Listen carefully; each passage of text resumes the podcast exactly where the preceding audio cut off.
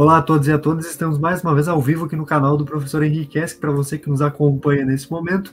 Hoje a gente vai falar sobre Setembro Verde. Então, né, para quem não conhece o que é o Setembro Verde, o Setembro Verde é o mês da pessoa com deficiência, é um mês aí que a gente fala bastante sobre a pauta da pessoa com deficiência e hoje a gente tem uma convidada que vai falar sobre esse tema aí com a gente. Mas antes, sempre lembrando que se você é novo aqui no canal, se inscreva no canal, deixa o like no vídeo, compartilha, comenta para que a gente consiga de fato alcançar bastante pessoas, alcançar né, outras, né, outras localidades, outras pessoas, para que a gente consiga levar esse conteúdo aí para mais pessoas, já que toda quarta-feira a gente sempre traz alguém que é referência no tema tratado para a gente poder conversar um pouco aqui. E vale lembrar sempre que esse é o nosso espaço de diversidade. Então, o nosso propósito aqui é justamente dar voz a todas as vozes, literalmente, que queiram falar e que tenham né, conhecimento de causa, tenham envolvimento com a causa. Então, hoje a gente está recebendo uma pessoa muito especial aqui, mas antes dela falar, o professor Henrique falar uma breve saudação e depois a gente segue com a Mayra. Então, olá a todos e a todas que nos, nos assistem nesse momento. Em um momento importante, porque estamos agora, a partir de agora, discutindo o tema da pessoa com deficiência no momento em que temos como dado do IBGE que nessa definição se enquadram cerca de 45 ou 46 milhões de brasileiros.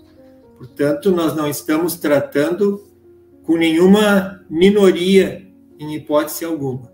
Mas, paradoxalmente, enfrentamos um problema sério nesse sentido, da invisibilidade e da própria deficiência de linguagem, muitas vezes, que é empregada para tratar com as pessoas é, com deficiência. E nesse sentido, nós temos aqui hoje, agradeço desde logo, Mayra, por teres aceitado participar do canal para discutir esse tema, porque como pessoa com deficiência e ativista dessa relação, tu vais poder trabalhar, nos mostrar, inclusive, o que aconteceu comigo. Porque antes, Mayra, de eu ter esse contato mais forte com o Antônio, que também é pessoa com deficiência, eu vi os próprios erros de linguagem, que são comuns de nós uh, praticarmos em relação a isso. Então, dentro desse processo, o que nós queremos, como o Antônio mesmo disse, é dar a mais ampla possibilidade de fala, de discussão, de voz, para que essas questões não passem batida, sejam, inclusive, eh, o nosso objetivo seria gerar até uma agenda política nesse sentido, desencadeando até uma política pública mesmo, baseada em verdadeira acessibilidade, que é outro tema muito caro, o Antônio também trabalha muito com essa questão, né? Então, mais ou menos seriam essas as linhas gerais para nós podermos discutir e, e já de pronto, então eu passo a palavra para que tu te apresentes, fale da tua trajetória, da tua experiência, da, da tua vida com essas questões. Bom, boa noite a todas, a todos e a todes. Primeiro, gostaria de agradecer ao professor Henrique pelo convite, ao Antônio também. É, me audiodescrevendo, eu sou a Mayra, uma mulher branca, tenho cabelos cacheados, eles são castanhos escuros, é, eu tenho os olhos verdes, estou com batom rosa, tenho um piercing no nariz e estou com um brinco que é em, em, formato de flores. A minha blusa também é uma blusa florida e ela é uma blusa ombro a ombro, né, que nós chamamos. É, bom, eu atualmente eu sou secretária parlamentar, construo aqui em Ribeirão Preto o mandato da deputada federal Sâmia Bonfim, eleita aqui pelo estado de São Paulo, né? É, faço parte do movimento que se chama Juntas, que é um coletivo nacional de mulheres feministas, antirracistas, anticapitalistas e agora, né, se reivindicando também mulheres anticapacitistas. É, eu sou pós-graduanda em Direitos Humanos, faço parte do PSOL, né?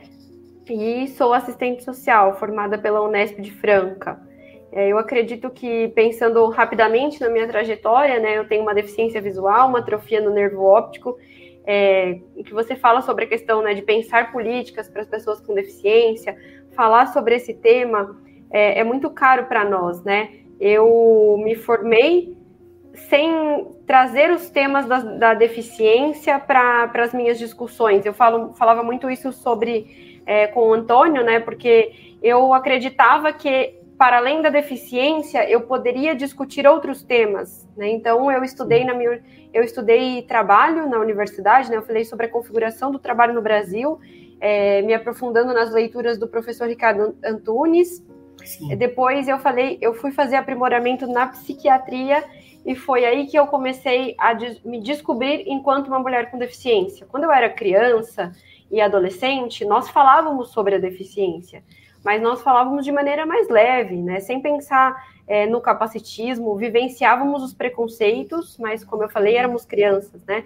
E aí, depois que eu percebi o quanto as mulheres é, do Hospital das Clínicas, do qual eu atuei, eram mulheres invisibilizadas em razão do sofrimento psíquico dessas mulheres, eu comecei a perceber a necessidade de falar sobre as questões da deficiência. Né? Eu comecei a me identificar enquanto assistente social, trabalhando com essas mulheres, pensando nas políticas públicas em relação a elas, o quanto era necessário falar sobre as pessoas com algum transtorno psíquico, mas também agregar as questões da deficiência. Eu comecei a produzir é, e estudar para né, me aprimorar nos conteúdos de pessoas com deficiência, criei um canal no YouTube Aí depois desisti do meu canal no YouTube e agora estou produzindo conteúdo no Instagram falando sobre feminismo e capacitismo e, e, fazendo uma relação também com diversidade e direitos humanos. E eu acredito.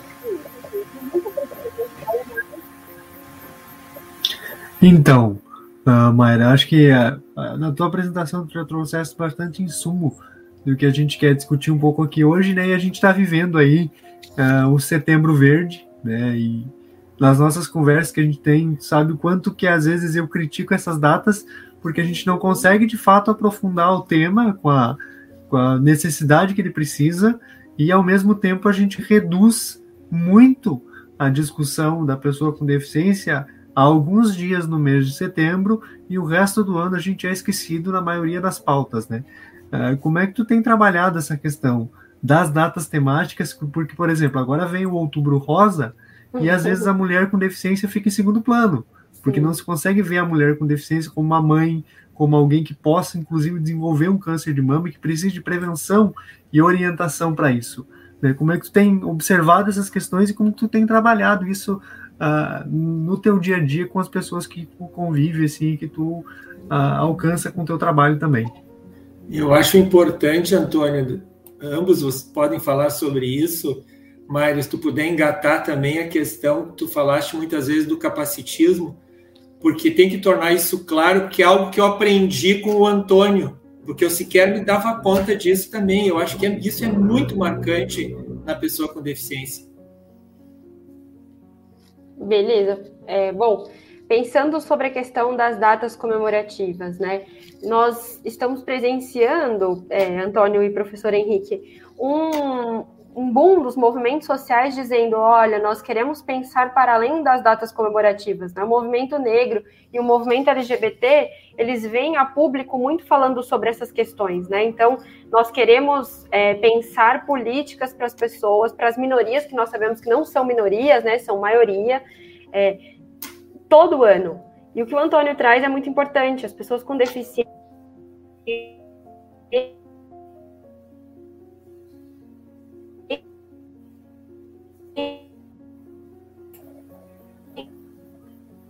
Tá dando uma travadinha no teu áudio, Mayra, só para te avisar. Ontem é, eu vi nas duas coisas. Ah, sim, na minha câmera. Voltou agora? Voltou. Voltou. Ai, beleza. É, bom, como eu falei, né, eu vi várias pessoas que não falam sobre conteúdos relacionados à deficiência somente ontem falando sobre isso. E aí, quando nós vamos ver é, qual é o intuito desses conteúdos, né, como o Antônio falou, também tenho muito acordo com o que ele aborda, né, que é, é necessário pensar para além. Essas pessoas, elas, por exemplo, falam sobre isso, mas não legendam seus vídeos, não fazem a audiodescrição das suas imagens, não tornam conteúdos acessíveis nos stories. Então, elas falam somente sobre a questão é, da deficiência, porque a gente, a gente acredita né, que é uma coisa que é vendável. Né? Ontem nós estávamos numa live com a, a antropóloga Naí Guedes de Mello e ela trouxe uma questão muito é, importante, que eu acredito, que é necessário nós fazermos um link com o capacitismo e o capitalismo também, né? Porque o professor Henrique me pergunta o que é o capacitismo. E o capacitismo, é, falando assim em poucas linhas, ele é o preconceito e a discriminação contra as pessoas com deficiência. E aí trazendo para a questão estrutural, né? Porque é muito importante a gente pensar nisso. Às vezes a gente percebe, eu e o Antônio a gente discute muito isso, a pauta da pessoa com deficiência, ela sendo uma pauta muito identitária, né, falando somente sobre a deficiência. E aí é, é, muito importante, professor, pensar que eu me baseando em estudos teóricos metodológicos né, da Ana Guia de Mello, eu percebo é, que o capacitismo ele faz parte de uma estrutura que incapacita corpos de pessoas com deficiência. Né? Então, como nós fomos vistos historicamente? As pessoas com deficiência, nos seus, nos seus movimentos né, de pessoas com deficiência, historicamente nós fomos vistos como seres isolados, como seres individualizados, que não faziam parte de uma coletividade e que não havia necessidade de discutir as questões da pessoa com deficiência. Né? Tem até um documentário que eu gosto muito, eu e o Antônio, a gente compartilha muita coisa. E esse documentário é um, documentário que fala sobre o histórico de luta da pessoa com deficiência. E aí, na década de 79, 80, que os movimentos de pessoas com deficiência começam a discutir a deficiência no Brasil, eles já traziam isso que nós discutimos hoje. Eles diziam, ah, existia um movimento. É, pela luta armada, existia o PCB, existiam todos os movimentos políticos partidários e o movimento da pessoa com deficiência era o etc. Como atualmente, né, nós discutimos, o movimento das pessoas com deficiência continua sendo o etc, continua sendo aquele e, né, que às vezes as pessoas muitas vezes se esquecem de falar sobre isso. Então, o capacitismo, os nossos corpos, né, com essa ideia de corponormatividade são corpos que acabam sendo corpos descartáveis, corpos inúteis, corpos que não servem para o sistema capitalista, né, para sua reprodução. As pessoas com deficiência, muitas vezes, elas têm o seu próprio tempo. E esse próprio tempo é considerado como um tempo é, que atrapalha o funcionamento das empresas que dificulta o relacionamento com colegas. As questões de acessibilidade, por exemplo, quando a gente vai falar com as empresas de acessibilidade, é muito sempre muito difícil entender. É sempre muito caro, né? Então eles não conseguem entender que essas pessoas precisam, é, eu nem digo incluídas, mas eu digo que é necessário equiparar né? É necessário igualdade de oportunidades, eu falo muito sobre isso. Então, pensando no capitalismo como estrutura, o, cap, o, capitalismo, perdão, o capacitismo como estrutura, ele vai inviabilizar a nossa participação social dentro da sociedade. E aí, esse o, o capacitismo ele pode estar presente tanto de uma maneira implícita como de uma maneira explícita nas ações, nas piadas, nos xingamentos, né, nas palavras que a gente utiliza. O Antônio fala muito sobre isso lá no, no perfil do Deficiência em Foco, né, nas frases na dificuldade de entender que essas pessoas podem falar por elas, né? Então, a gente trata o capacitismo, a gente fala que o capacitismo está para as pessoas com deficiência, assim como o racismo está para as pessoas negras, a LGBTfobia está para o movimento de pessoas LGBTs, né? E o, o sexismo está para as mulheres, né? No feminismo, que debatem o feminismo. Então, acredito que, que é isso, que é falar sobre capacitismo pensando numa estrutura, né, pensando no que faz parte desse, desse capacitismo que tanto as pessoas querem saber o que é e às vezes não sabem, né, Antônio? E às vezes também acontece muito a discussão rasa do capacitismo, né? Às vezes a gente pergunta, ah, o que é o capacitismo? E aí as pessoas falam, ah, o capacitismo é acreditar que as pessoas com deficiência não têm sexualidade. E isso é muito além é fazer a discussão não só da sexualidade, é fazer a discussão da educação, é fazer é, a discussão da história dos movimentos, como eu falei no início, é fazer a discussão é, das palavras, né, da etimologia das palavras, né, porque a gente percebe, por exemplo, que no início, né, na época da Idade Média, em que as pessoas com deficiência eram perseguidas, eram pessoas tidas como possuídas pelo demônio, ou eram jogadas nas rodas, né, nas famosas rodas dos enjeitados, essas pessoas, depois disso, a gente tem, por exemplo, atualmente pastores dizendo que a depressão é uma doença relacionada ao diabo. Né? Então Sim. a gente tem muito esse movimento de avanço e retrocesso com as novas políticas de inclusão barra exclusão, por exemplo, do presidente Jair Bolsonaro, a gente percebe que nós estamos retrocedendo 50 anos, para o momento que as pessoas eram trancadas em instituições e segregadas. Né? Então a gente precisa realmente debater o capacitismo, como o Antônio sempre traz, né, com profundidade, para que a nossa discussão não se torne uma discussão rasa. Eu acredito que seja isso, mais ou menos. Eu fiquei muito impressionado, Mayra, com, a, com a, o trabalho que o Antônio fez, nisso que tu falaste das frases que são utilizadas, inclusive normalizadas como hilárias, né? E que a, acaba realmente não se percebe, na verdade, o que se está efetivamente dizendo em relação à pessoa com deficiência. E eu queria destacar, então, algo assim da questão de, dessa palavra em si, capacitismo, que vem daquela origem do capaz, no, no sentido, então, de estabelecer, o que tu falaste antes, de um padrão corporal que é aceito pela estrutura capitalista e considerado apto para o trabalho para determinada atividade de produtividade. Então, isso molda realmente uma consciência e, e gera isso que tu acabaste de falar, desta uh, estrutura limitadora e delimitadora que, na verdade, uh, exclui uh, pela base a, a a participação efetiva que a pessoa com deficiência, em todo tipo de deficiência, poderia dar. E eu não sei, às vezes eu fico pensando que esse, essa estrutura capitalista ali é um pouco burra, porque é, não considera a pessoa, a, a, capacidade de produtividade da pessoa com deficiência.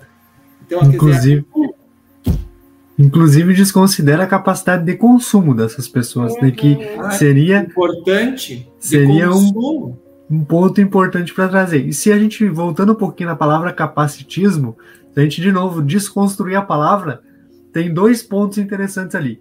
O capacity que vem de capacidade e o ismo, que é um prefixo de doença. Uhum. Se a gente pegar no grego, então o ismo ele sempre está relacionado à doença. Então é o sexualismo. Uhum a doença da, da capacidade, ou seja, eu, eu crio uma palavra nova para dizer que pessoas são menos que as outras. Seria o capacitismo nessa construção é a doença da capacidade. E quem sofre isso? Pessoas com deficiência. Logo, nós somos vistos de novo como pessoas doentes. Então, desconstruir essas ideias é fundamental para que a gente consiga, de fato, né, romper essas barreiras sociais, né? Porque as barreiras físicas é mais fácil de identificar mas o social é muito pouco trabalhado ainda. E aí, se eu, eu consigo melhorar o ambiente, eu consigo colocar uma rampa, eu consigo colocar um corrimão, eu consigo colocar um braille, porque isso é estrutural. Mas como que eu acesso a mente das pessoas? E mais longe, eh, o que, que essas pessoas consumiram até então? Eu tenho vivido isso quase todos os dias, porque eu faço justamente esse trabalho de desconstrução dessas ideias.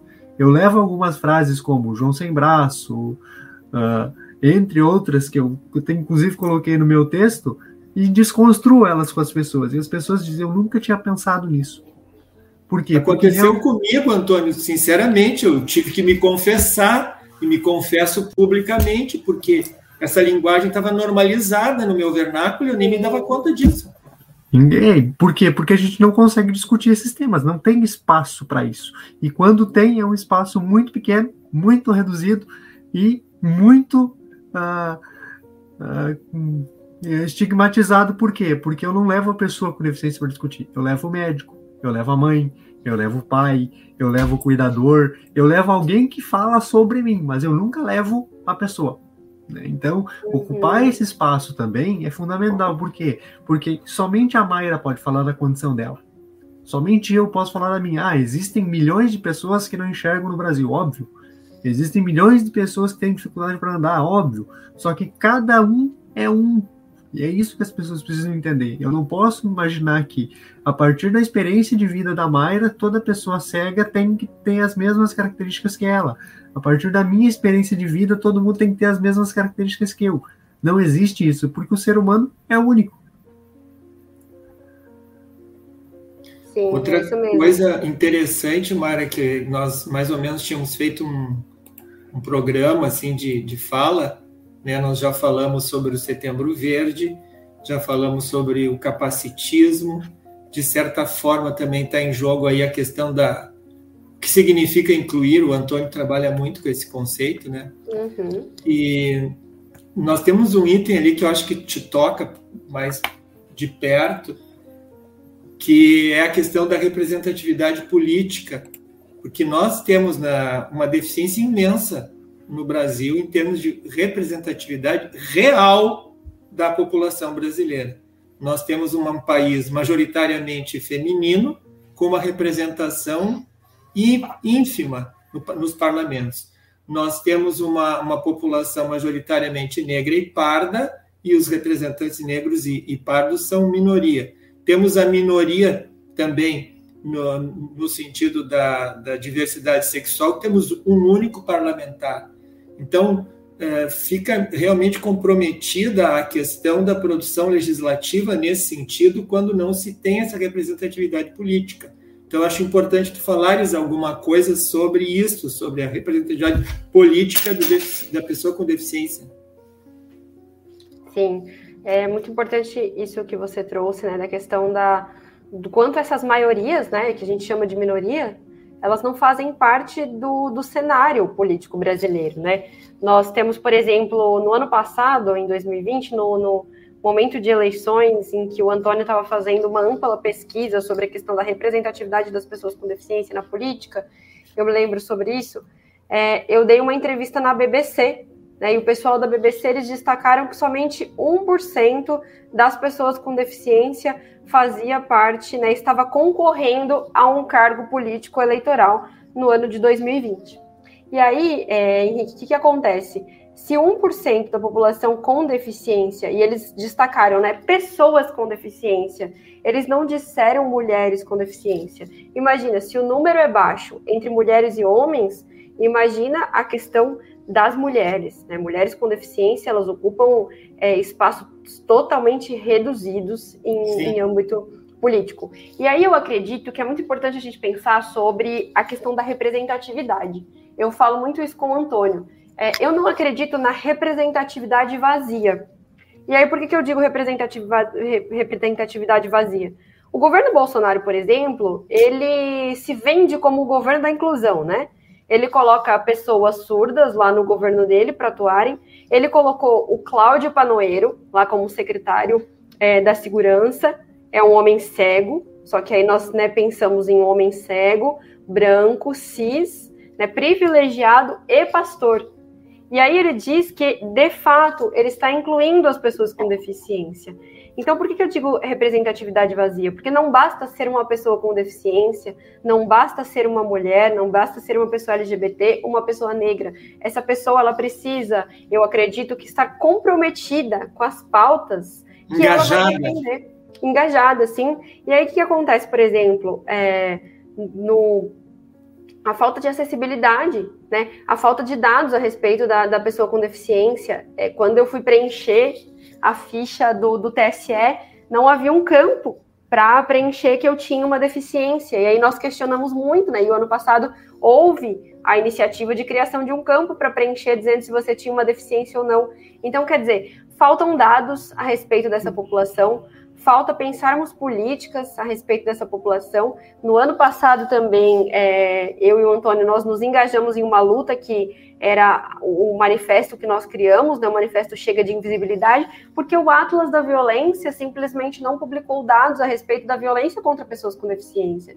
Então, o que o Antônio falou no, na outra pergunta que nós estávamos conversando, sobre a questão de que não se fala desse público, quando se fala, os espaços são esvaziados, quando é para falar, é somente falar sobre corrimão e rampa. Eu não estou dizendo que corrimão e rampa não seja importante, claramente que é importante, né? Nós precisamos falar sobre acessibilidade, mas, para além da acessibilidade, é necessário falar sobre articulação de rede, é necessário pensar em capacitar os funcionários, por exemplo, para atender esse grupo de pessoas com deficiência. Como o Antônio falou, é necessário falar sobre maternidade, é necessário falar sobre autocuidado, é necessário falar sobre violência, professor Henrique, porque as mulheres com deficiência, elas têm três vezes mais chances de sofrerem violência do que uma mulher sem deficiência. É necessário pensar é, em falar sobre prevenção a ISTs e não somente ISTs, ao câncer de mama, como o Antônio falou, e pensar nessa prevenção ao câncer de mama com acessibilidade para as mulheres com nanismo,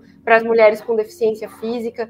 Então, eu acredito que é necessário pensar nesses espaços para além da representatividade, pessoas comprometidas e engajadas. Eu tenho, é, nós temos a senadora Mara Gabrilli, né, que é uma mulher com deficiência, que faz parte é, do PSDB, que, que, eu acredito que na maioria das vezes, assim, eu sempre faço críticas a Mara Gabrilli, porque ela infelizmente não traz a pauta do capacitismo com, profundidade para o Senado. E ela traz aquela questão que nós é, rebatemos muito, que é a questão da sensibilização, né? Que é a questão de, ah, a pessoa com deficiência faz chorar, a pessoa com deficiência é bonitinha, a pessoa com deficiência é meiga e especial, é aquele exemplo de superação, né? Tanto que nós, quando nós tivemos aí um grande embate para defender a nossa lei de cotas, a Mara Gabrilli fez uma fala e logo depois da fala dela, os jornalistas disseram, né, Antônio? A senadora Mara Gabrilli, mais uma vez, sensibiliza o plenário. Uhum. Eu não quero sensibilizar ninguém, professor Henrique. Eu quero que as pessoas entendam a necessidade de discutir políticas públicas, de Sim. pensar na rede como um todo, de falar com esses profissionais, de pensar nas questões do cuidado, né, da ética do cuidado que a gente sempre fala, que a Anaí aborda muito nos textos dela. Então, é necessário ir além de tudo isso que é colocado, que é imposto para nós atualmente, que é vendido. Né? Então, por exemplo, é vendido muito, professor, eu e o Antônio, a gente rebate muito isso também, que a pessoa com deficiência tem que ocupar todos os espaços da sociedade. E eu acredito que a pessoa com deficiência realmente ela tem que ocupar espaços, mas ela não precisa, para ocupar espaços, é, esquecer dos seus outros companheiros do movimento de pessoas com deficiência. Então, às vezes, pessoas que ocupam grandes espaços, elas acabam querendo falar por todo o movimento, como o Antônio falou, e elas acabam se esquecendo das raízes do movimento e se esquecendo, inclusive, da luta. Então, isso faz parte do, do, do, do capitalismo. Então, ah, é, as pessoas com deficiência, a questão do, do, lugar de fala, eu acredito que pensar no lugar de fala não é pensar só nesse lugar de fala, numa coisa pós-moderna, mas é necessário pensar que nós precisamos de aliados. Né? Eu acredito que pessoas sem deficiência também podem falar comigo sobre a questão da deficiência. Elas só não podem falar por mim e nem Sim. acreditar que elas lutam mais que eu. Mas é necessário falar em conjunto. Né? Então, eu penso que é mais ou menos assim essa construção né, política da pessoa com deficiência. E é nos enxergar também, professor, como seres sociais, pensar na nossa participação política, né? Porque como o Antônio falou, a deficiência ela sempre foi vista como um problema, como uma doença. Então, às vezes a pessoa com deficiência está saindo para trabalhar e o pessoal acredita que ela está indo ao médico, né? Então, a pessoa com deficiência ela não pode ter uma vida autônoma, independente. Ela sempre está ligada a alguém ou a algo e ela sempre está doente, tem uma vida triste, então as pessoas não nos enxergam como participantes sociais, nem como sujeitos históricos. E eu acho que a gente pode aproveitar o gancho até da tua fala, Mayra, para desconstruir até a própria expressão lugar de fala. Uhum. Porque, por exemplo, todos nós falamos de um lugar, mas nós, enquanto pessoas com deficiência, temos uma, um lugar de representatividade, porque nós representamos as pessoas com deficiência, porque também somos uma. Só que o detalhe é o seguinte: uh, quem está falando e o que está falando. Porque uma, uma coisa é você ter uma opinião sobre algo ou sobre uma situação. Mas outra coisa é você fundamentar essa opinião em fatos para que isso se torne de, fa de fato uma fala de representatividade. E eu passo por algumas situações assim, principalmente quando eu falo dos artigos, né? Como eu fiz toda essa desconstrução da, da terminologia, as pessoas simplesmente diziam: ah, eu acho que tu tá errado. Eu disse, não, tu tem o direito de achar, mas para que, tu, que tu me contraponha, eu preciso que tu me apresente pelo menos uma pesquisa igual à minha. O achar não resolve a situação, assim como não achar também não. É preciso ir além. E o que a gente tem hoje é gente achando sobre nós. Uhum. Ah, eu acho que precisa, eu acho que uh, precisa ser desse jeito. Não, ouve as pessoas do processo. Ouve quem realmente precisa. Ouve quem vive a realidade e principalmente filtra. Porque muitas vezes a pessoa fala de um lugar de privilégio, como a gente pode citar o próprio deputado Rigoni, que é uma pessoa cega, uhum. né, que é um cara absolutamente privilegiado de todas as maneiras, e que ele entende que a maioria dos benefícios para a pessoa com deficiência é uh, vantagem. Por quê? Porque ele não precisa. Só que eu não posso olhar para mim, enquanto Antônio, e achar que tu não precise uh, de algum mecanismo de acesso, por exemplo. Porque a minha condição é privilegiada, o que não é o caso também. Mas só para contextualizar que fazer sempre o partir de si para o outro. E é o que eles não conseguem fazer. E a Mara Gabriela é a mesma situação. Ela acaba ah, neutralizando uma situação, porque ela também já foi uma pessoa sem deficiência, ela poderia fazer o paralelo dos dois lados, só que isso não dá voto, né? Outra coisa, Antônio, que eu acho interessante, pegando na fala da, da Mayra, que me chama a atenção, tu também me chamaste muito atenção sobre essa palavra uh, superação. Quando tu apresenta casos isolados, eu acho que aí, Mayra, entra aquela tua questão do capitalismo individualista mesmo, marcante, né? Uh, apresentar a, a, pessoa com deficiência em na, naquele paradoxo, ou é um coitado miserável, uhum. ou é um super-herói que conseguiu, inclusive, feitos maravilhosos que eu, pessoa sem deficiência, não consigo fazer. Então, não, não, como é que fica essa questão? Como é que a pessoa com deficiência que não consegue, por exemplo, ser um superatleta olímpico, se posiciona diante disso, se sente diante dessa realidade, né? Porque a sociedade, não, o cara conseguiu, é, isso é muito importante, professor, porque, por exemplo, na cartilha do coletivo feminista de mulheres com deficiência Ellen Keller, tem uma, uma coisa muito bacana. No início, elas contam, né, a história da Ellen Keller, falam quem foi, trazem a questão dos livros publicados, falam que, para além de ser uma mulher surda com deficiência, ela também falou sobre capitalismo, falou sobre socialismo e feminismo, né, que o pessoal traz a Ellen Keller como somente uma mulher que defendeu os direitos da pessoa com deficiência, né? Esquecem que ela foi uma socialista. E aí, o que, que acontece depois? As meninas, elas abrem um paralelo para reflexões e elas trazem isso que você falou, né? A Ellen Keller, ela foi uma mulher que, por mais que teve uma deficiência, foi uma mulher que teve alguns privilégios, que teve uma família é, que conseguiu possibilitar professores para estar com a Ellen Keller, né? O caso da, da Anne Sullivan. É, e, para além disso, não dá para a gente comparar a Ellen Keller, por exemplo, com uma mulher com deficiência que vive nos rincões do Brasil, que Sim. vive no Nordeste, não tem acesso à água, não tem, não tem acesso ao saneamento básico, não tem acesso à educação pública de qualidade. Talvez essa mulher seja uma Ellen Keller, mas como que ela vai ser uma Ellen Keller se nós não pensarmos, como eu falei na outra pergunta, em políticas públicas para garantir Sim. que ela seja. E aí as pessoas elas trazem essa questão, como você trouxe, né, meritocrática de dizer, se o fulano pode, você também pode. Você também pode. E aí destrói todos os sonhos da criança com deficiência que ainda não conseguiu alcançar o que o fulano conseguiu alcançar, né? Que isso é, a, foi trazido muitas vezes nas Paralimpíadas. É claro que eu fiquei muito feliz porque muitas coisas, muitas coisas foram desconstruídas pelos próprios paratletas. Mas eu me peguei várias vezes ouvindo os narradores dizendo, né, ah, que porque né, eles são exemplos para nós, né? Então, as pessoas têm muito essa ideia de coitado, de exemplo de superação meritocrática mesmo. Consiga o seu, faça o seu. Se for preciso, inclusive, passe por cima do outro, do seu companheiro. Não se importe se ele está doente ou não. É necessário que você vença. né? É necessário que você tenha um futuro promissor, é necessário que você ocupe os espaços, como na outra pergunta eu falei, né? Eu vejo muitas pessoas com deficiência, é, que eu e o Antônio fazemos a crítica, inclusive, dizendo isso: olha, é, se eu também posso, se eu posso, você também pode. Né? Eu sou uma pessoa que estou ocupando espaços, que estou falando pelas pessoas com deficiência. Isso é muito grave. Isso, eu falo que, que isso deseduca o movimento de massas.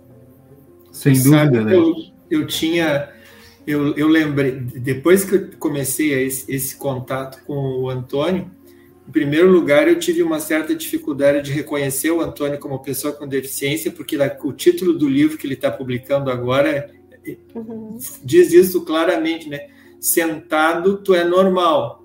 Eu, nós íamos, nós tínhamos um, um andar, um andar para subir de uma na orientação lá na universidade de um andar para o outro. E eu disse, vamos subir a escada. Deixa de ser preguiçoso, o que que tu não sobes esse andar? Eu não tinha visto, mais até então. Então fica uma relação complicada, porque tu precisas identificar, sim, mas não segregar, né? E ao mesmo tempo construir uma visão, uma, uma relação uh, positiva, digamos assim, inclusiva verdadeiramente, uh, em relação ao a pessoa com deficiência. E o Antônio bate muito numa tecla que eu gostaria muito de aproveitar a presença dos dois de falar a, a definição, né? Pessoa com deficiência, ou seja, a pessoa está em primeiro lugar.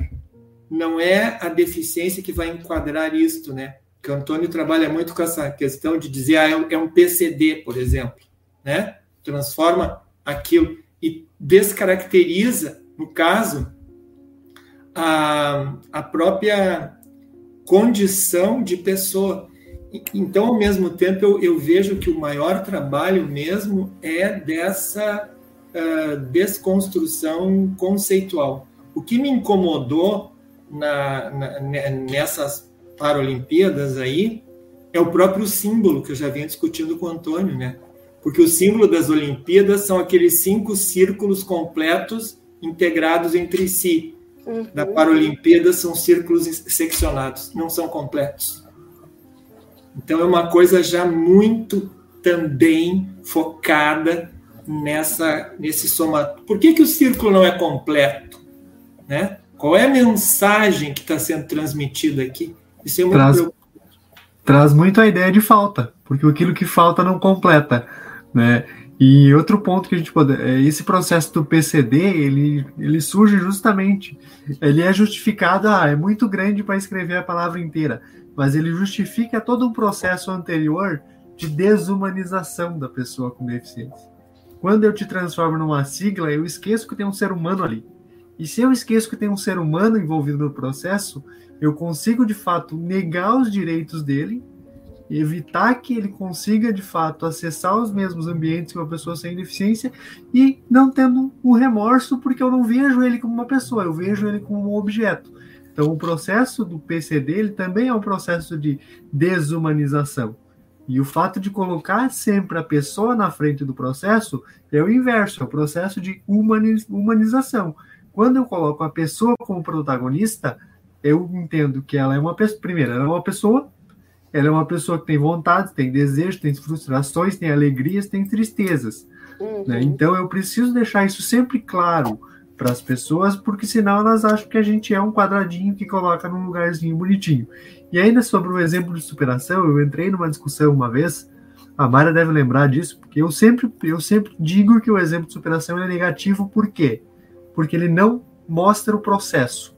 Ah, o fulaninho lá ganhou 10 ouros na Paralimpíada. Sim, ele é um exemplo de superação? Depende. Ele é um cara que tem resultado porque ele trabalhou para isso. Se, quando eu digo isso, eu coloco esse trabalho em pauta, beleza. Só que o que, que o exemplo de superação faz? Ele diz como ah, estalou os dedos e as medalhas apareceram. Então, quando que o exemplo de superação é positivo?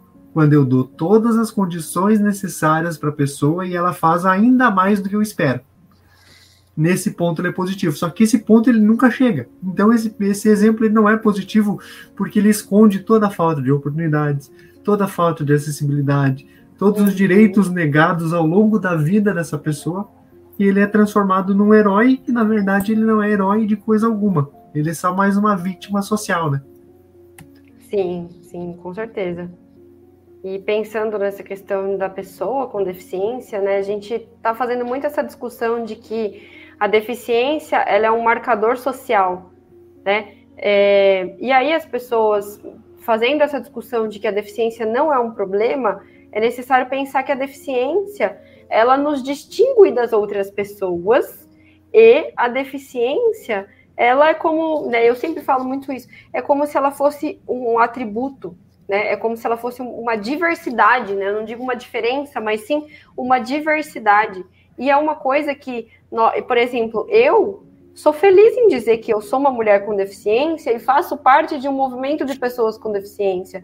As pessoas sempre me perguntam: ah, mas você é uma menina tão bonita, tem os olhos tão bonitos, não gostaria de voltar a enxergar? Eu falo, gente, é, eu vivo como uma pessoa com deficiência e atualmente eu estou muito feliz assim. Não sei se gostaria de voltar a enxergar, nunca parei para pensar sobre isso. Porque as pessoas, como é, você falou da questão dos círculos da falta, né? O Antônio trouxe, as pessoas elas pensam que porque você tem uma deficiência, você falta algo. Sim. Né? Você não está completa. Você é o que o símbolo está tá mostrando. É, você não precisa estar feliz porque você não é completa. Você está tá faltando alguma coisa para você ser inteiramente feliz né? E aí, se você sai do, do coitadismo, você vai para a superação. Né? Isso é muito complexo, muito triste, inclusive. Eu estava eu tava com receio, Mayra, de abordar esse tema que eu considero muito delicado, muito sensível, mas já que tu falaste aí, eu acho importante abordar. Eu tinha na minha sala de aula, na, na, na Fivale, também o seu Sadia um cego e nós estávamos uh, discutindo as questões ali das novas tecnologias, dos avanços da medicina e tal.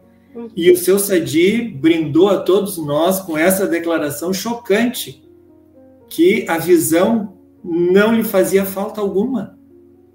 Ele construiu toda a vida dele sem isto, né? E ele perdeu a visão, ou seja, ele teve um determinado momento que ele enxergou. Então, as pessoas consideram isso pior ainda, né?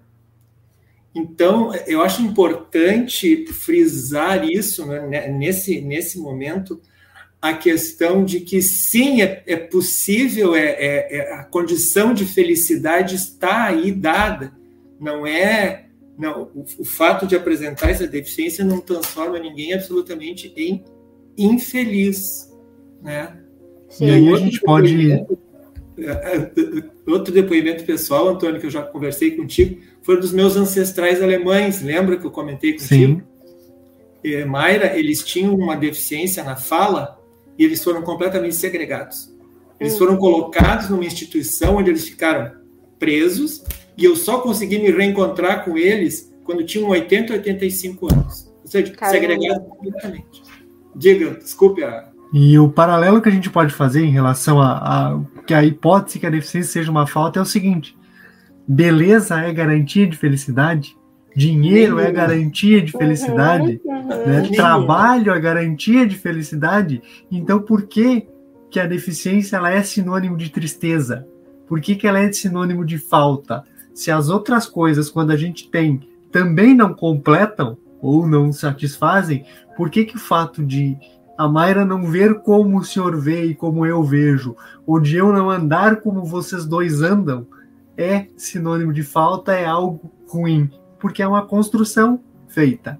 Ninguém disse que era, alguém em algum momento disse, e essa voz se amplificou e se naturalizou esse processo. Por isso que toda a nossa discussão ela precisa ser pautada por um processo de desconstrução do que existe e de uma reeducação para o que vai vir depois. Porque também eu não posso, né, e a Mayra sabe muito que eu critico uma determinada pessoa que eu não vou citar aqui, que ao invés de uh, ela reeducar pelo alcance que ela tem enquanto pessoa, ela agride. E eu não posso agredir uma pessoa que sequer tem conhecimento sobre mim, sobre a minha condição. Eu preciso dar a oportunidade para ela aprender, dar conhecimento para ela, para que ela reflita e ressignifique. E enquanto a gente agride, a gente exclui. Com certeza, com certeza. Eu fiquei muito impressionado, já que a gente está falando dessa questão também da, da participação como seres sociais, da, da participação como, como seres políticos, me chamou muita atenção, Mayra, na, nas Paralimpíadas, a, o amor que os, os medalhistas, enfim, os, os atletas, demonstravam pelo Brasil, entende? Como representantes da brasilidade, desculpe de um país que faz muito, mas muito pouco pelo deficiente mesmo. Me chamou muito a atenção, sabe, esse, esse, essa verdadeira uh, até civismo mesmo, né? Uh, que essas pessoas uh, demonstraram em relação a uma brasilidade que, que na verdade sabemos dar as costas, né? As pessoas com deficiência não enxerga, invisibiliza, não, não considera, como nós estamos discutindo isso até agora. Então, eu acredito que realmente vocês têm um trabalho extraordinário, né, como diz o Antônio, de desconstrução dessas questões e de se apresentarem como o que são. E, e eu só recomendo que provavelmente as pessoas sem deficiência vão se surpreender quando vocês se apresentarem, porque a pessoa é, sem deficiência ela está dirigida conceitualmente também, né? Então é um trabalho de educação enorme que realmente precisa ser feito. É, sim, com certeza. Isso que, que você traz, professor, é muito importante, porque no dia do início das Paralimpíadas, nós estávamos é, é muito contraditório. Isso nós estávamos no, no segundo dia de, de audiência pública no STF falando contra o decreto 10.502, né, o decreto que nós chamamos de decreto da segregação. E nós Sim. estávamos ali com diversos especialistas tentando defender o nosso direito de estudar em escolas regulares, né, e pensar a educação para além de vamos colocar crianças com deficiência em escolas especiais ou vamos investir na educação pública. Isso realmente me chamou muita atenção porque é um amor pelo país que realmente Sim. lhes vira as costas e para além disso, né, um governo que desde o seu início vem retirando e desmontando todas as políticas não somente em relação às pessoas com deficiência, né, mas todas as pessoas, todos os brasileiros, né, um governo que vem destroçando tudo que nós construímos com muito sangue e suor. Então, realmente, isso nos chamou muita atenção. Né? Não somente nas Paralimpíadas, eu acredito também nas Olimpíadas, tiveram várias coisas que me chamaram a atenção de, de atletas dizendo né, o amor pelo Brasil, mas não o amor por esse Brasil, mas um Brasil que nós construímos, né? e até uma idealização, porque bem que tu falaste mesmo dos mesmo dos atletas sem deficiência, né? A criatura sai de uma favela desgraçada ou sai de um rincão sem assistência nenhuma, né? anda de barco de, de, de pedaço de madeira e, e, e consegue chegar na, na, na, na medalha da Olimpíada e ainda canta o hino nacional e se abraça com amor numa brasilidade, isso é um paradoxo, né? Quando na verdade nós tínhamos que estar unidos na luta para a conquista dos direitos, para essa acessibilidade, para essa educação e, e, e de novo chovendo no molhado. Uhum. Sim, este governo está desconstruindo todas as políticas públicas sociais. Sim, e, e, nós, eu tenho vários artigos escritos sobre essa questão, em que eu sempre finalizo afirmando que nós precisamos de políticas públicas de Estado, não ao sabor das ideologias de governos, mas sim uma preocupação do próprio Estado com estas circunstâncias em nível uh, geral, mais, mais coletivo, né? E nós efetivamente não temos. Então seria este o, o engajamento necessário. E humildemente, Mayra, assim, na verdade, o canal do professor Henrique foi uma iniciativa do Antônio, dos, dos alunos, né, para que tivéssemos a possibilidade de trazer essa, esse debate, de tornar isso público para além das paredes da universidade. porque tu estudaste em universidade, tu sabe que as paredes separam a universidade da sociedade, né? Nós temos Sim. que ampliar esse debate. E o irônico desse processo, está falando do, tanto do Olímpico quanto do Paralímpico, é o seguinte: a gente, mesmo com cortes de verba, a gente teve os melhores resultados. Só que esses resultados eles são frutos das políticas públicas anteriores. Porque uma política pública ela leva de 10 a 20 anos para dar resultado. Então ela não pode mesmo de fato ser uma política de governo, ela precisa ser uma política de Estado. Né? E de um, jeito, de um jeito meio errado a gente construiu isso, de uma certa forma, né? principalmente nos governos Lula e Dilma, que se conseguiu né, olhar para isso e o resultado está vindo hoje justamente no momento de desconstrução. Né? E isso vai ser uma retórica muito forte que a gente vai ver no que vem, infelizmente, dizendo que a gente diminuiu o investimento e tivemos resultados. Será que precisa investir tanto? Ah, exatamente. Com certeza, com certeza. A gente vai ouvir isso sim. Já estamos ouvindo, né, com o novo programa do, do presidente. Não sei se vocês viram, né, o, que as famílias agora vai, vai substituir o Bolsa Família, né? Então, com certeza nós iremos ouvir isso sim. É, o próprio Minha Casa Minha Vida, que é um absurdo. Primeiro que uh, se, se instituiu um programa para alta renda financiar a casa, como se Sim. fosse necessário. Uhum. Começa por aí. Uh, se desconstruiu todo o processo de acessibilização desses imóveis, porque pela lei brasileira de inclusão, pelo menos 5% dos imóveis precisam ter acessibilidade para pessoa com deficiência. Hoje a gente tem um total de zero. Não, não tem a previsão e não tem fiscalização para tal, porque também se com, com a desconstrução do Ministério do Trabalho, a gente, de um jeito ou de outro, a gente acabou uh, enfraquecendo a fiscalização também. Sim. Porque hoje, sendo Secretaria do Trabalho, limita o trabalho dos fiscais e, por consequência, piora a condição de trabalho e também de acesso.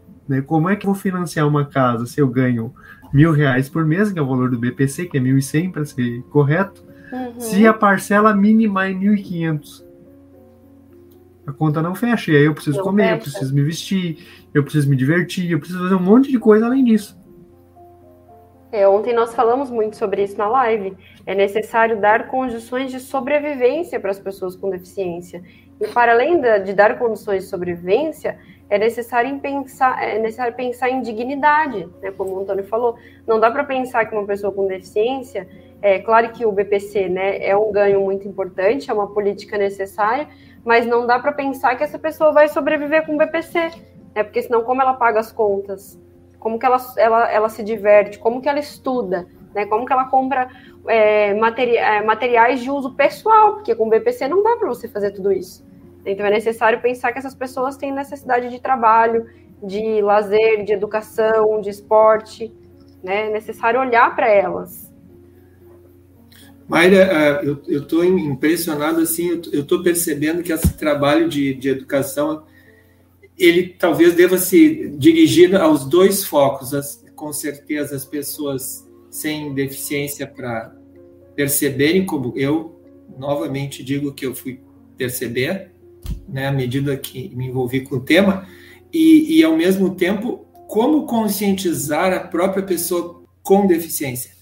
É, como, como, o que que tu pensarias, o que que tu poderias dizer, pessoas com deficiência, espero que estejam ouvindo, assistindo o programa, né? Uh, como, uh, enfim, conscientizar essa pessoa para e sobre o que fazer, como proceder nesse sentido, né?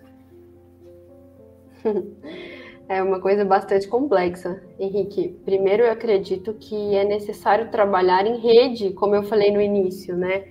é necessário pensar em um processo de educação permanente. E como o Antônio faz muito bem, é necessário pensarmos também na desconstrução. Isso que você faz é muito importante também. Eu estava vendo um pouco dos temas que você traz aqui no seu canal e são diversos, né? Isso é muito bacana que você trouxe da questão da ampliação, de sair dos muros univers da universidade e falar com, com o público, né? Não Sim. só com o público como nós que estamos estudando, né? Que estamos, que estamos nas pós-graduações, dos mestrados, doutorados, né? É necessário ampliar essa discussão. E eu acredito que é muito importante fortalecer é, a rede do cuidado e de orientação às famílias, Porque eu vejo muitas pessoas culpabilizando a família. Ah, porque a família super protege. Ah, porque a família maltrata. Ah, porque a família faz não sei o quê. E a família faz não sei o que lá. E eu, como assistente social, eu aprendi na minha formação que é necessário você não culpabilizar alguém e sim culpabilizar um sistema. Sim. Às vezes uma, a família não tem condições, por exemplo, como você falou, sai de uma favela desgraçada, não tem condições de levar essa criança autista, por exemplo, para todas as terapias que ela necessita. Essa família acaba prendendo essa criança, acaba excluindo essa criança do convívio social porque não sabe o que fazer com ela. E ao invés de nós orientarmos, educarmos, conscientizarmos essa família, a gente vai apontar e dizer que essa família super protege, que essa família maltrata, que essa família não quer que essa criança se desenvolva. Eu aprendi muito com o livro do, do Andrew Solomon, que é o livro Longe da Árvore, e, e ele fala que é muito importante nós educarmos orientarmos e amarmos pais de crianças com deficiência. E eu achei isso muito bonito, porque é um, um, um, cara que sempre foi, que teve uma relação muito difícil com a mãe, né? Que a mãe não aceitava ele enquanto uma pessoa de orientação sexual diversa e por conta da, da dislexia dele. E isso me, me chamou muita atenção, porque é esse papel que nós temos, né? De educar permanentemente, é de fazer o trabalho de formiguinha. Eu, como assistente social, vejo o quanto é difícil, às vezes, conversar com as famílias, o quanto é difícil chegar nessas famílias. É, hoje mesmo nós estávamos lá na comunidade com as mulheres, mulheres todas mães, que sofreram durante muitos anos questões de violência de gênero, de estupro. E aí ela, uma delas virou para mim e falou assim: "Olha, dona Mayra, o que a senhora está me falando aí é um absurdo. Eu entendo que eu fui estuprada, mas a minha filha, ela eu não consigo falar sobre sexualidade com ela porque eu tenho medo, porque eu tenho vergonha, porque às vezes eu tenho nojo, mas eu também não consegui abortar minha filha, porque eu sei que ela era, uma, era um ser divino que estava dentro de mim, que talvez estava me mostrando alguma coisa. Então, para a gente, eu acredito, professor, falar com a comunidade.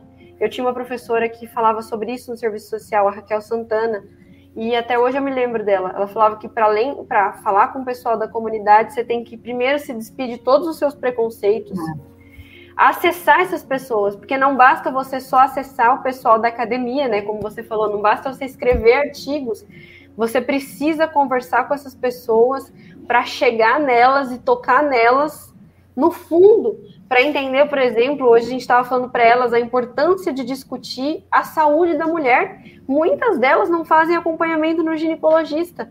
O Antônio conhece um pouco das realidades das comunidades aqui de Ribeirão Preto, porque eu sempre comento com ele. Então, muitas delas não vão nos postos de saúde, não fazem acompanhamento pré-natal. Então, essa é uma questão das mulheres com deficiência, é uma questão das mulheres em geral que são negligenciadas. Então, é necessário um trabalho de educação emancipatória, eu acredito, de uma educação que faça com que o sujeito tenha autonomia. E aí, pensando na questão da pessoa com deficiência, se essa família é capaz de possibilitar autonomia para esse sujeito, esse sujeito vai conseguir fazer discussões, vai conseguir participar, como a gente falou no começo da live, vai ser mais autônomo, mais independente, vai entender qual é o seu papel nessa sociedade e também vai buscar e, e, eu falo isso, é muito importante, né? O Antônio falou, né, sobre os estudos e as pesquisas.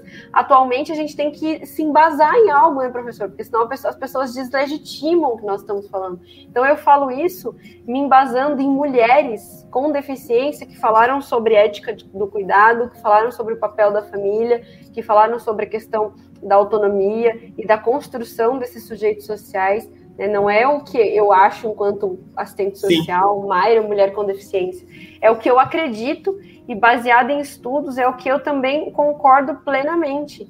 Então é necessário construir, desconstruir esses pais, mães, avós, cuidadores e, e entender qual é o papel deles também, né? Eu sempre falo isso para os pais, às vezes eles falam, ah, mas eu tenho medo, não sei o que eu falo, mas você vai ficar para semente? Aí eles falam: não, não vou ficar para semente. Ah, então se você não vai ficar para semente, então vamos levar esse menino para fazer um curso, vamos levar esse menino para conhecer uma universidade, vamos tentar encaixar ele em algum programa social, vamos falar sobre autonomia com ele, vamos pensar em entender do que, que ele gosta, do que, que ele não gosta, o que, que atrapalha, o que, que não atrapalha. essa criança, né? Então é muito importante perguntar para essas crianças também o que, que elas querem, falar com elas, né? Não falar com elas na terceira pessoa, que é o que acontece, né, com os adultos e com as crianças com deficiência. E eu acredito que assim nós vamos construir um trabalho muito massa, como a gente diz aqui em São Paulo. E sobretudo, Mara, ainda pegando o gancho que tu trouxeste aqui, às vezes a família dá o que a família tem. Se eu não, uhum. se não tenho informação, se eu não tenho nenhum exemplo positivo de alguém que vive a mesma situação que eu, eu vou dar o que eu tenho. Às vezes o que se tem é o cuidado. Certo ou errado, está sendo cuidado. E não dá para desconsiderar esse cuidado. Né? Porque geralmente as pessoas dão para os seus o que é aquilo que elas têm de melhor. Né? Ah, pode ser que eu esteja assim privando essa pessoa de algumas coisas, mas eu estou oferecendo aquilo que eu tenho. Né? E não desconsiderar esse cuidado, essa oportunidade que a pessoa está recebendo, né? mesmo que exista um mundo de outras, é também papel uh, desse processo de desconstrução. Porque se eu ofendo uma mãe que protege seu filho, eu não vou ter acesso a essa mãe e muito menos a esse filho. Né? Se eu digo que o fato de ela ter deixado a criança em casa e não ter levado para a rua é errado, eu não vou ter acesso a ela. E se eu não tenho acesso a ela, eu não tenho acesso ao filho, e aí os dois estão excluídos socialmente. Sim. Sim, com certeza. E aí você acaba fechando uma porta de diálogo com uma família. E isso é muito triste, principalmente para nós, assistentes sociais, que pensamos as políticas sociais na sua base, né?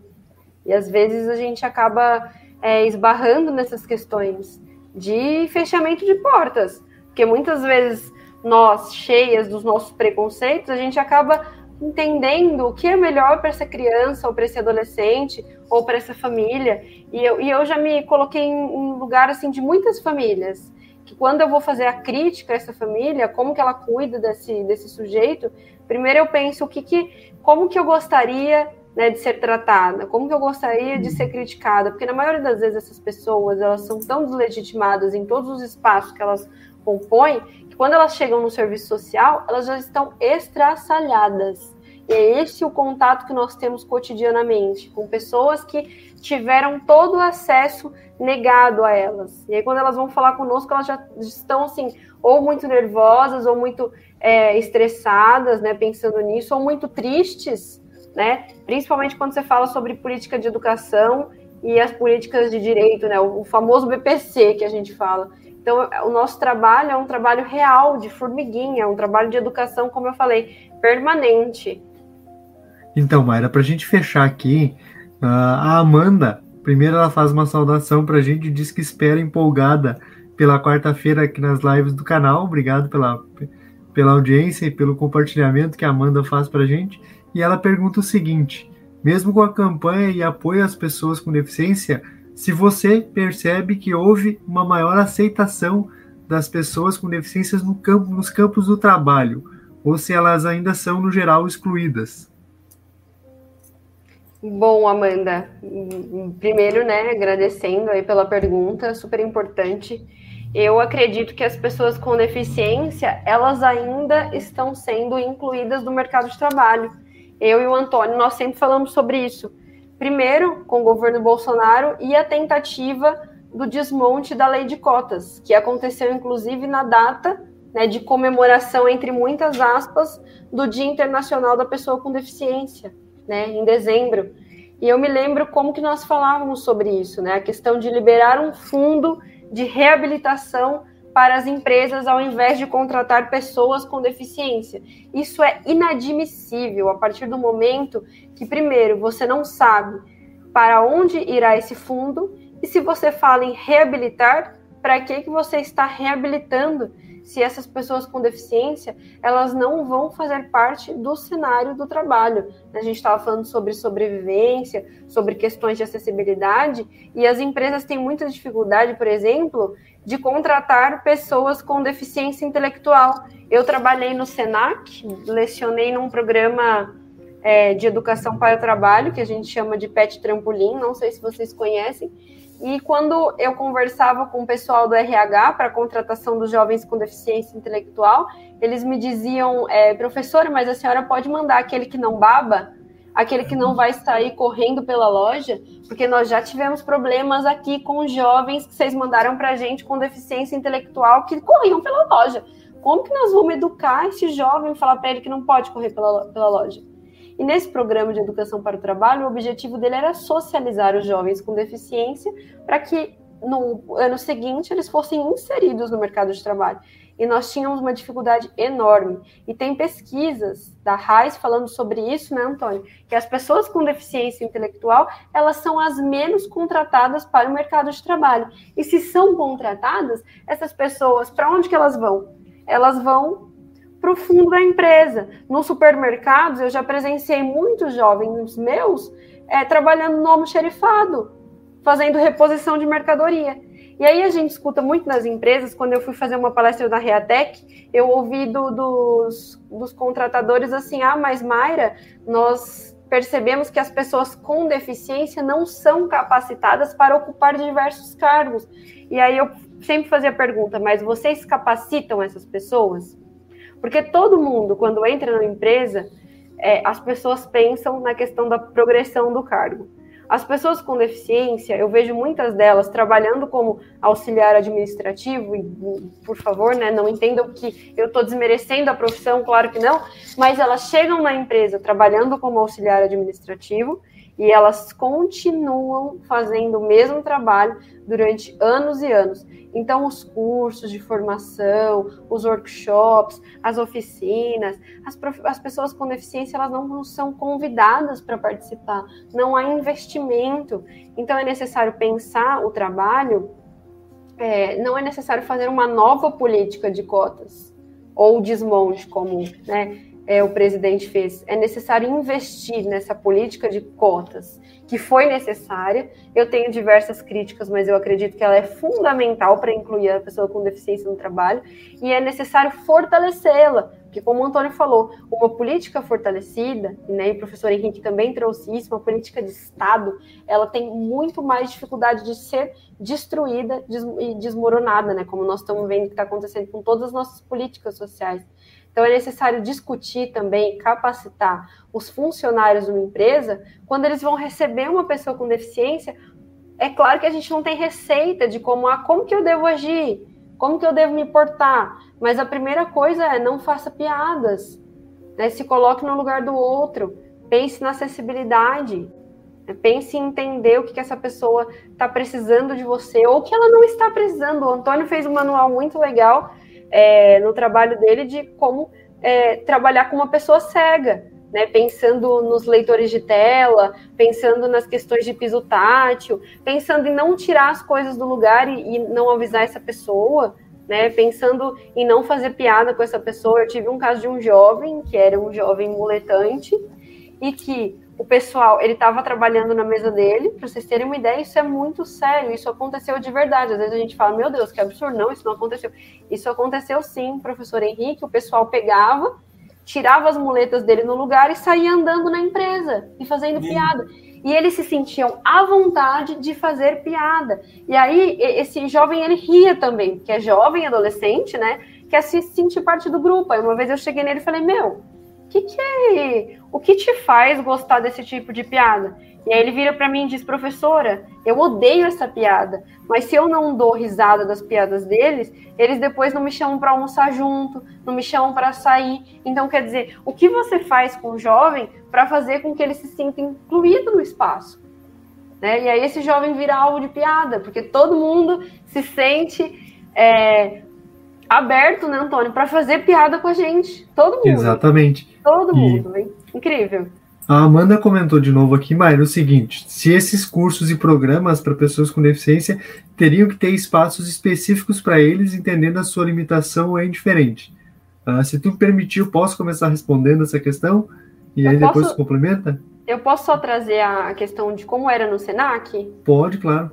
É, no Senac, Amanda, nós tínhamos uma discussão muito ampla é, de pensar o pet trampolim, porque tinham muitas pessoas que elas não concordavam com como funcionava o PET, né? O que, que acontecia? Nós, nós tínhamos 20 alunos com deficiência numa mesma sala, três pedagogas, eu e mais duas, é, e nós fazíamos aula com, com esse pessoal das 7 às 11 e meia da manhã todos os dias.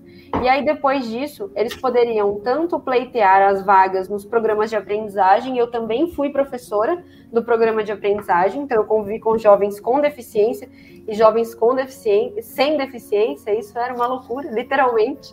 É, e era muito interessante, porque, por exemplo, muitas de nós dizíamos que era necessário incluir esses jovens na sala de aprendizagem. Porque quando eles chegavam na sala, era uma diversidade completa. Né? Então, eu tive caso de um jovem que ele é, terminou o curso do, do PET Trampolim e ele foi para uma sala de aprendizagem. E foi uma experiência riquíssima.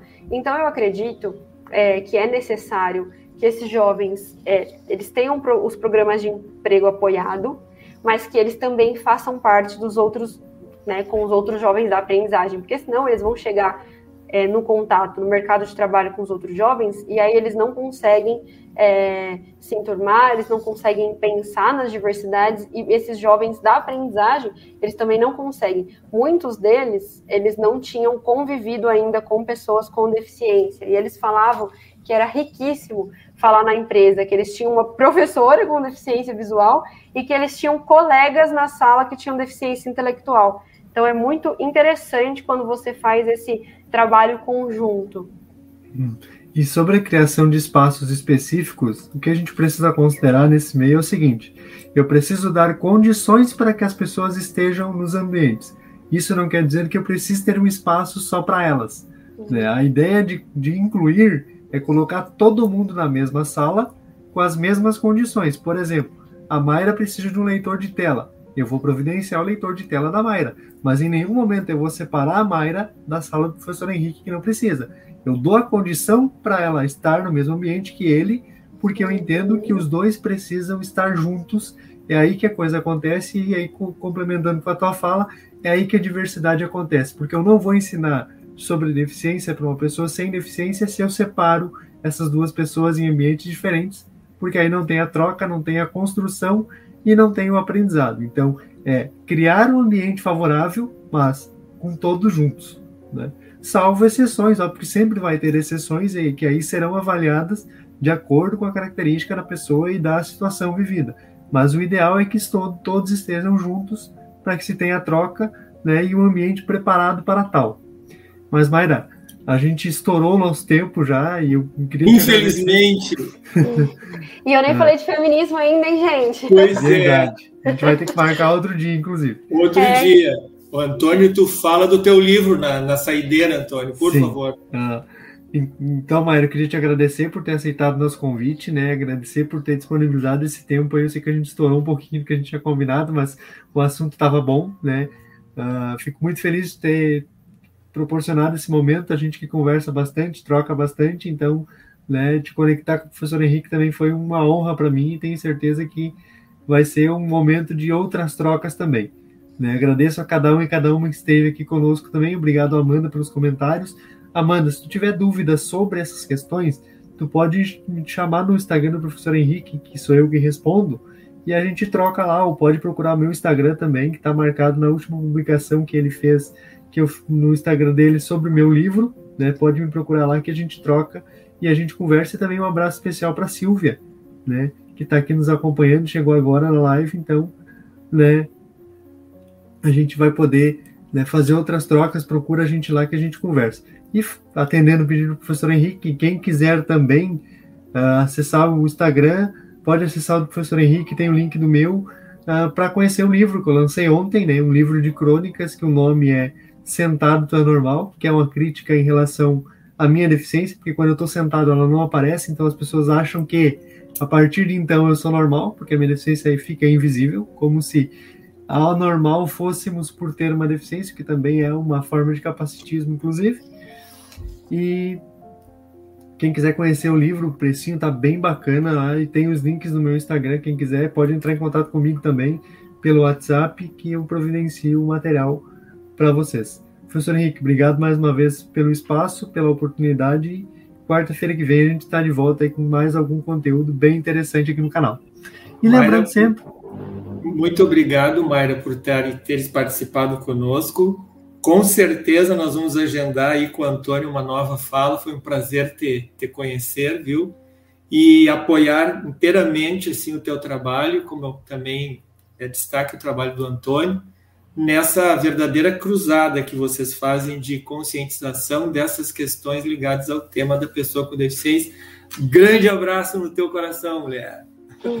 Bom, eu quero agradecer ao professor Henrique, ao Antônio pelo convite. Eu espero que vocês tenham gostado. Queria me colocar também à disposição para, se, se, caso a Amanda né, quiser saber mais alguma coisa em relação ao feminismo e ao capacitismo, que são meus temas de pesquisa atuais na pós em direitos humanos que eu estou falando, pensando na diversidade de políticas públicas para as mulheres com deficiência. Queria também é, pedir que o pessoal depois leia o meu texto que eu escrevi para o coletivo Juntas, que é o coletivo nacional que eu faço parte. É, o texto ele está no site do coletivojuntas.org e né, me sigam nas redes sociais, lá eu publico textos, vídeos, fotos, diversas coisas relacionadas ao meu cotidiano enquanto assistente social e fazendo um link com o capacitismo, feminismo e política. As minhas redes sociais é Mayra V, de ver mesmo, de enxergar, RP de Ribeirão Preto. E, inclusive, professor Henrique, já estou te seguindo lá no Instagram. Muito então, obrigada, gente. Obrigado, Mayra. Obrigado, professor Henrique. Obrigado a todos e todas que participaram aqui conosco.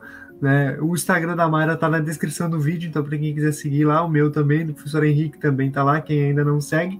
E lembrando sempre, gente, se inscreva no canal, compartilhe o vídeo, manda no grupo da família, manda no grupo do trabalho, para que mais pessoas consigam aí acompanhar o canal, se inscrever é, deixar o like, é legal porque não custa nada e é um conteúdo de qualidade e vocês estão nos ajudando aí a chegar mais, em mais pessoas, em mais né, pessoas que realmente têm interesse em conteúdo de qualidade feito por pessoas que têm responsabilidade naquilo que dizem, naquilo que fazem.